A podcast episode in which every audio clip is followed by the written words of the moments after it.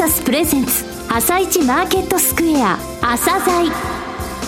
この番組は企業と投資家をつなぐお手伝いプロネクサスの提供でお送りします。皆さんおはようございます。アシスタントの玉木葵です。それではスプリングキャピタル代表チーフアナリストの井上哲夫さんと番組を進めてまいります。井上さんよろしくお願いします。よろしくお願いします。今日も楽しみな企業をゲストにお招きしています今日ご紹介する企業は証券コード6920レーザーテックです。はい、えー、レーザーテックさんですね。レーザーテックさんが上場した時のことを私覚えてるんですよ。はい、1990年で。えー、見ててね、あの内容を調べてて、この会社はすごいステディでね、はい、あの、着実に成長していく会社だなと思ったんですが、はい、本当にその期待通りになったと思いますね。はい。はい、朝鮮今日の一社です。朝鮮今日の一社。本日は証券コード6920東証一部上場のレーザーテックさんにお越しいただきました。お話しいただきますのは代表取締役社長の岡林治さんです。本日はよろしくお願いします。どうぞよろしくお願いいたします。えー、前身の会社設立が1960年、はい、上場されたのも1990年ですから、非常に歴史のある企業さんですね。はい。えー、まずはですね、事業内容について、リスナーの方に簡単にお話しいただけますか？はい。当社レーザーテックは、最先端の光応用技術を用いた独自の検査、測定装置を開発、販売している会社でございます。はい、売上高別製品構成としましては、半導体マスクブランクス検査装置が約30%、はい、そして半導体マスク血管検査装置が約26%と、はい、両製品で約56%を占めておりますが、このマスク血管検査装置の、えー、世界シェアにおいてはですね、えー、昨年度約75%でございます。これマスクってあの、口に当てるマスクじゃないですからね、リスナーの方。はい、半導体マスクですからね。えーはい、おっしゃる通りです。あの、半導体を製造するときにですね、はい、あの、必ず使われる部材でございます。すね、はい。ここで欠陥があってはいけない。それを検査測定する機械のトップシェア75%ということですね。はい、おっしゃる通りです。これ半導体以外にはどのような部分ではい。皆様のご家庭にある薄型テレビに代表される、うん、あるいはあの、スマートフォンに使われてますフラットパネルディスプレイですね。はい。これのやっぱりマスクですとか、はい、あとリチウムイオン電池ですね。うん、まあこれの材料を作っている企業さんが、えー、お客様に当たります。なるほど。リチウムイオン電池もこれからますますあの規格もね、変わって伸びていくところですからね。ねはい。電気自動車等に使われまして、うん、はい、期待しております。で、御社の場合これ、研究開発の部分というふうに考えていいんですか？はい。はい、当社の特徴としましては、はい、研究開発に特化した、はい、えー、研究開発型のファブライト企業でありまして、うん、製品ごとにですね、製造に関しましては、うん、その製品の製造能力能力に優れた最適な、えー、複数の協力会社さんに製造を委託しております。なるほど。えー、御社のですね、会社説明資料を見てみますと、えーグローバルニッチトップ戦略ということが出てくるんですね。はいええ、75%の世界シェアというのは完全グローバルニッチトップ戦略だったんですが、はい、ここの部分ご説明いただけますか？はい。冒頭にお話しさせていただいた最先端の光応用技術ですね。はい、あの、ちょっと専門的な言葉になって恐縮なんですが、はい、光焦点光学系ですとか、はい、紫外線という言葉は皆さんご存知だと思うんですが、極端紫外線市街光ですね。うんはい、それから、また非常に短波長の光、はい、まあこういうものを使った光学系、うん、そして光干渉技術などですね、はい、非常に高い光応用技術というものを、あの、当社のコア技術として持ってまして、はい。うん、まあ、この技術力を活かせばですね、差別化した製品を、まあ、新興市場やニッチ市場に送り込めると。しかも、そのニッチなマーケットにベストフィットした要求に100%満足するような製品を供給することができるというのが特徴でございます。なるほど。光を用いて検査、測定するっていうことですね。はい。なるほどね。そういう技術の高度化の部分ですね。それから特有のノウハウ。はい、これあの、特許もそうですね。競合会社に対しましては、特有のノウハウですね。なるほど。それから特許、えー、そういうものでですね、高い参入障壁を築いております。はい。日地市場と言われましたけど、お客様？がどういう企業さんたちなんでしょうかね？はい。お客様に関しましては、うん、世界のリーダー的な企業が多くですね、はい、それらの企業の方々と綿密に、えー、情報の共有を図り、はい、えー、強固な信頼関係を構築しております。はいまあ、前期ですね、うん、この2017年6月期におきましては、はい、海外の売上高比率が約7割となっております。海外7割。はい。例えば、あの、米国の場合ですと、はい、えー、インテル、はい、そしてマイクロン、マイクロン。グローバルファンドリー、はい、それから IBM 等のお客様でございます。大手どんどん出てきちゃいましたね。はい。それから日本ですと、うん、えー、ホヤさん、はい、新越科学さん、うん、そして大日本印刷さん、突版印刷さん、はい、えー、東芝さん等でございます。なるほど。で、韓国ですと、サムソンさんですね。はい台湾でも非常に半導体産業が活発なんですが、そ、ねはい、そこでも代表的な企業の TSMC という会社ですね。あの、えー、こちらも。ファンドリー。はい、おっしゃる通りです。はい。はい、すごい有名な会社ですね、はい、こちらも。はい。えー、海外売上7割ということは、海外戦略はかなり古くからやられてたんですか、はい、そうですね、はい。はい、おっしゃる通りです。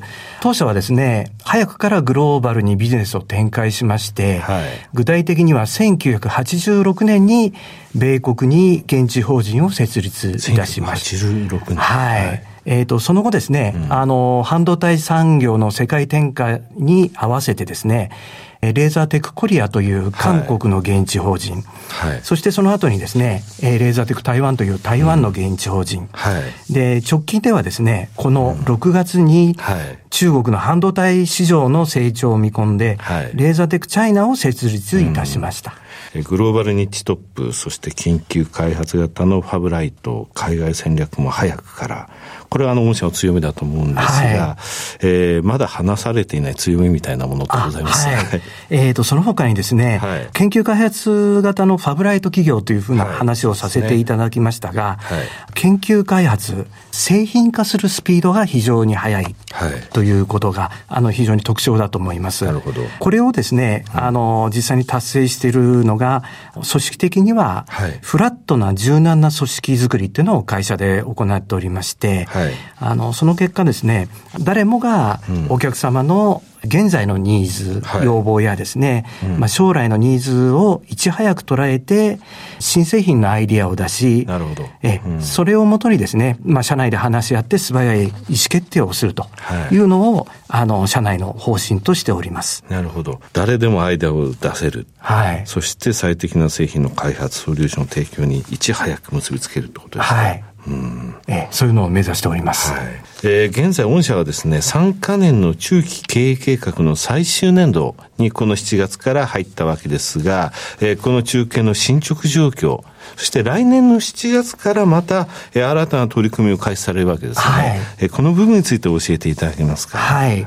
この新中期経営計画なんですが、はい、トータルで12年間の計画になってますが、はい、これをフェーズ0、1、2、3と、おのおの3年間でですね、4期に分けております。うん、ローリングしていくんですね。はい、おっしゃる通りです。うん、で、今がですね、ちょうどフェーズ2の、ちょうど3番目のフェーズのですね、うん今年が最終年度に当たります。なるほど。じゃあこれはあの、トータル12年のうちでは9年目ってことになるわけですね。はい。はい、ええはい特にですね、このフェーズ2で掲げたことはですね、コアビジネスの強化のほかに、新規事業の基盤を確立するということで、具体的には EUV、はい、えー、先ほど、えー、ご説明した極端市外交、えー、並びにウェア検査ビジネスを成長の基盤に作り上げるということでですね、はい、その他にまた、顕微鏡をアンテナ役として新たなビジネスを探し出すと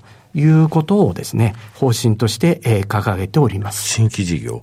顕微鏡アンテナ役として新たなビジネスを探し出す。はい。謎解きのような ことですね。あの、はい、顕微鏡は、あの、我々が今、主力のマーケット以外のですね、はい、あの、マーケットにもいろいろ、あの、販売されてまして、はい、半導体以外のマーケットで新たな我々が社会に貢献できるようなニーズというのを探し出すという、そういうふうなアンテナ役を、あの、当社では担っております。なるほど。あの、具体的には、あの、リチウムイオンの観察システムもですね、あの、実はこの半導体以外なんですが、はい、この顕微鏡がアンテナとなってですね、はい、見つけてきたニーズです。なるほど。えー、中継、えー、まずは、あの、現在のフェーズ2では最終年度入っていますが、ここまでのところの業績の部分ではどうでしょうか？はい。はい、あの、おかげさまで、あの、今まで培ってきたですね、はい、コアビジネスの堅調な伸びもありまして、はい、えー、業績は好調で、売上高については、この6月期まで4期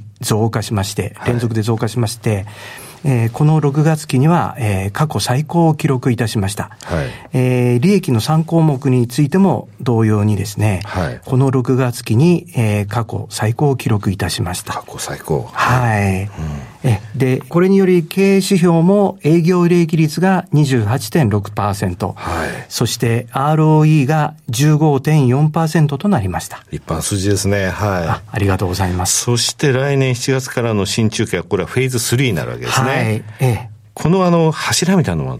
来年の7月からの新中継ですね。はい、これがフェーズ3になりますが、はい、えー、このフェーズ2、今年度に、えー、確立しました、えー、新規事業を大きく売り上げに結びつける、えー、収穫するということ。そしてこれまで培ってきた、えー、コアビジネスに関しましては、うん、競争力のさらなる強化と、はい、圧倒的なシェアを取るということを掲げてですね、えー、事業展開、そして、えー、成長戦略を図りたいというふうに考えております。えー、株主関係についてお話しいただけますか？はい。えー、当社の基本方針としましては、安定的な利益還元と、えー、業績に応じた弾力的な運用を行っております。はいえー、具体的には、えー、2015年の6月期より、連結配当成功35%を目安にした、はい。えー、配当による利益還元を行っておりまして、はい。えー、3期連続でこの35%を超えた水準の配当を実施しております。はい。えその他にですね、えー、今年の4月に1対2の株式分割を行い、えー、市場に流通する株式数を増やし、個人投資家の方にもより購入しやすい、えー、株価帯といたしました。はいえ今期においては、えー、さらに、えー、中間配当も実施し、通年では前期よりも一株当たり2円増配の、えー、年間30円配当を、えー、現在見込んでおります。増配ですね。はい、はい営業利益率28.6%、ROE15.4%、そして連結配当成功35%を目安と。これ、朝鮮のですね、リスナーの方も、えー、十分ご存知ですが、スプリングキャピタル社のですね、はい、えー、経営指標ランキングなんですが、えー、2016年度の確定順位が出てます、御社。これあの、3326社全社中何位だと思われます？大体。予想がつかないですね。はい。御社111位。電気機器内で254社中第2位なんですね。あ、びっくりいたしました。ただこれ、御社もっとすごいのは、えー、2010年度からの順位言いますね。はい。375位、171位、216位、251位、149位、117位、そして、えー、昨年度111位。全然ボラティリティがないんですよ。はあ毎年毎年3期前よりも前期よりもいい数字を出して、今期もいい見込みを出してないと、こういうふうにならないんですね。ああ、ありがとうございます。はい。えー、最後になりましたが、リスナーに向けて一言お願いします。はい。当社おかげさまで、えー、前期は売上利益、受注、受注残、す、え、べ、ての面で、えー、過去最高の成績を達成することができました。えー、今後も当社の強みを発揮することにより、世の中に貢献し、より一層成長スピードを加速させていきたいと思います。えー、お聞きくださっている皆様には、ぜひとも、えー、投資対象として関心を持っていただければ幸いでございます。岡林さん、本日はどうもありがとうございました。どうもありがとうございました。今日の一社、レーザーテックでした。さらに井上さんにレーザーテックについてお話しいただきます。はい、えー、レーザーテックさんのね、順位申し上げましたが、111位、3326社中ですね。はい。しかも7期連続でね、トップ400位以内で、まあ、100位台が4回もあるんですけどね、えー、本当に安定してるんですよ。はい、えー、前期の決算でも、えー、売上営業利益、経常利益、最終利益、いずれも過去最高を言いましたよね。はい、あと、受注団の1位って言いましたでしょ。えー、これ受注してるから今年のところ入ってくるんですね。はい、しかも今年で終わる中継のところで、えー、新しい、えー、新規事業の基盤を確立と。はい、で来年7月以降のところでそれを借り取るってことですよね。収益が生むと。まだまだこの記録伸びるかもしれないですね、うちの記録。はい。お話しくださった岡林さん、とても素敵な声で、はい、落ち着きのある、安定感のある、ね、本当にあの、素敵なあの声でしたよ。はい、うん、それでは一旦お知らせです。企業ディスクロージャー IR 実務支援の専門会社プロネクサス。上場企業のおよそ6割2200社をクライアントに持つ。これはアジア証券印刷の時代から信頼と実績を積み重ねてきたからこそさらにプロネクサスが目指すのは企業と投資家をつなぎ日本の株式市場を活性化させることです。プロネクサス私たちは個人投資家の皆さんを応援します。井上哲夫今日のストラテジー。それでは井上さん、後半の解説もよろしくお願いいたします。はい、えー、もう先物は始まってて、今、ラージが19,470円ですね。しっかりしてるんですけれども、はい、ちょっと昨日はね、アジア、ヨーロッパ、そしてアメリカと、マーケットが変わるたび、コロコロ変わったの。はい。ああの、日本はね、あの、そのアジアマーケットの中で0.45%の下落でとどまって、韓国も0.23。はい、だ中国なんか3日連続でね、北朝鮮リスクないからだけども、えー、3日連続で年初来高値更新してるのね。はい、香港もその前の日まで6日連投してて、年初来高値取ってるし、はい、だからアジアはまあ、それほど下げないで済んだって印象なんですが、ヨーロッパはボロボロだったのよ。はい、でドイツダックスは3日続落で1.5%落ちたよね。日本の3倍落ちてるわけ。はい、フランスの各40も1%落ちて、これ5日続落ね。だからヨーロッパ開いてるとき、アメリカのマーケットも下がってて、ダウってね、すごいあの先物から、えー、引け前から売られてたのね。はい、結局、安値からアメリカ単独マーケットになったら200ドル戻したのよ。それでプラスになったのね。はい、そういった状況の中ね、あの、日本の先物を戻ってきたんですけど、これちょっとね、ここで買うことはあんまりお勧めできないかなと思うね。はい、アメリカ昨日ね、発表がすごい遅かったの。今回のこの北朝鮮のことに関して。何見てもね、やっぱりハービー一色なのね。はい、あの、ハリケーンから熱帯低気圧変わったけど、まあ、ガソリンの関係もあるしね。はいで、あの、大統領のコメント等出たのはずっと、あと、安保理は緊急やりますよって言った後だから、えー、これね、日本海に着弾しても、太平洋に着弾しても、アメリカにとってファーウエストの話はあんまり関係ないのかもしれない。なるほど。で、この間25日のね、3発撃った時の方が行動早いからね。はい、しかもあれ間違えたんだよ、初め解析結果。えアメリカ解析間違えちゃってたのって話だったんですよね。はい、それで戻ったとはいえ、日本はちょっとね、昨日ね、随分と大口の売り等出てたの。はい、先物とか、あの、クロスでね、えー、これはね、外国人ファンドマネージャーが日本株ちょっと話したと思われるんで、はい、ここの買いにちょっと乗っていくのはお勧めできないかなっていうのが私の印象ですね。はい。井上さん、本日もありがとうございました。また来週もよろしくお願いいたします。この後は東京市場の寄り付きです。朝鮮この番組は企業と投資家をつなぐお手伝いプロネクサスの提供でお送りしました。